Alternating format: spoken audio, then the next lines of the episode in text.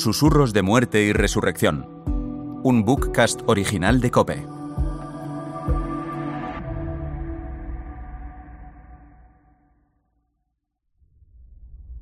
Quinto susurro.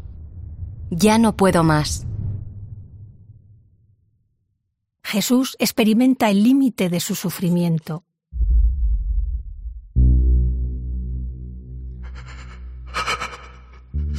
No, no puedo más. Me ahogo. Hace tanto frío. Me veo de niño. ¿Será que es el final?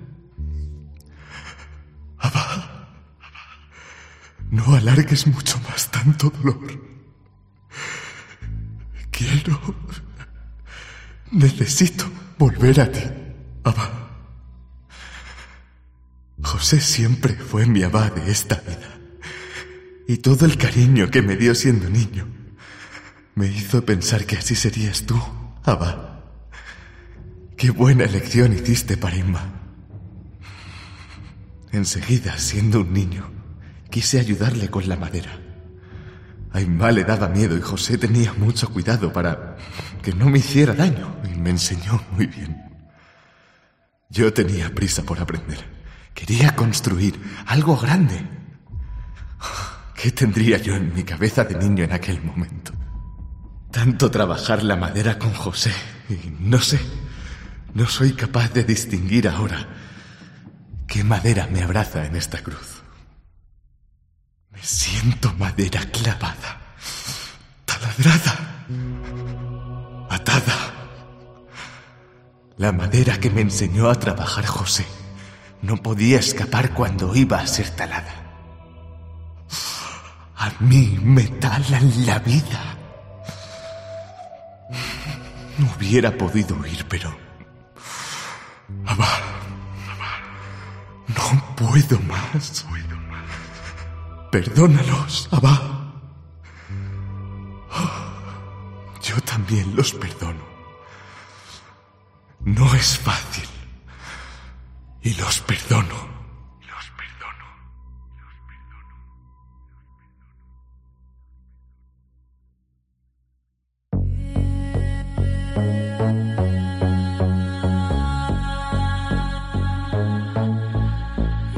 Cuando las burlas, los latigazos, la corona de espinas se entendían como suficiente tortura, aparece la cruz recortada en el horizonte. No se puede apartar la vista de ahí más que lugar, más que espacio, es el punto neurálgico de la encrucijada personal de nuestra relación con Él.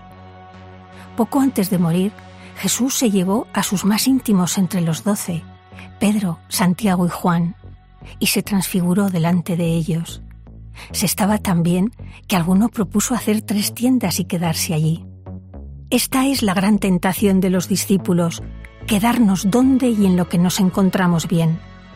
La cruz, en cambio, es el baremo que nos permite saber si el camino recorrido, si las comidas entre amigos, si las conversaciones compartidas, las confidencias tenidas, se han vivido porque era bonito o porque hemos ido aquilatando la amistad profunda, asumiendo la fragilidad del día a día y sobre todo la fragilidad final de la muerte.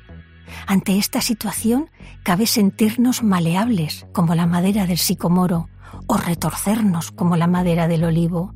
Da igual cómo nos sintamos porque, al final, la silueta de la cruz recortada en el horizonte tiene mucho que decirnos, ya que desde la encarnación del Hijo de Dios no es justo echarle a Él la culpa de nuestros sufrimientos.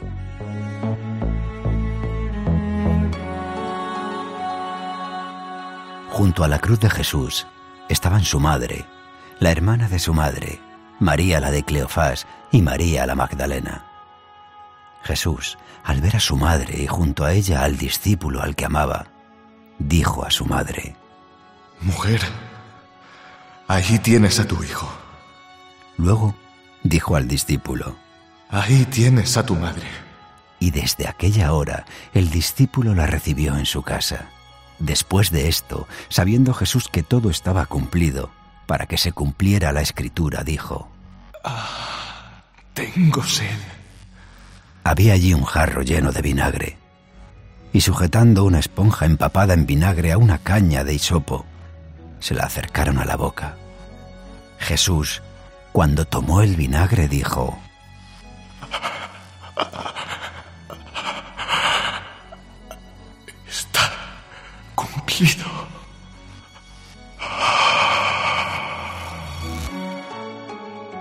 E inclinando la cabeza, entregó el espíritu. Susurros de muerte y resurrección es un bookcast original de Cope.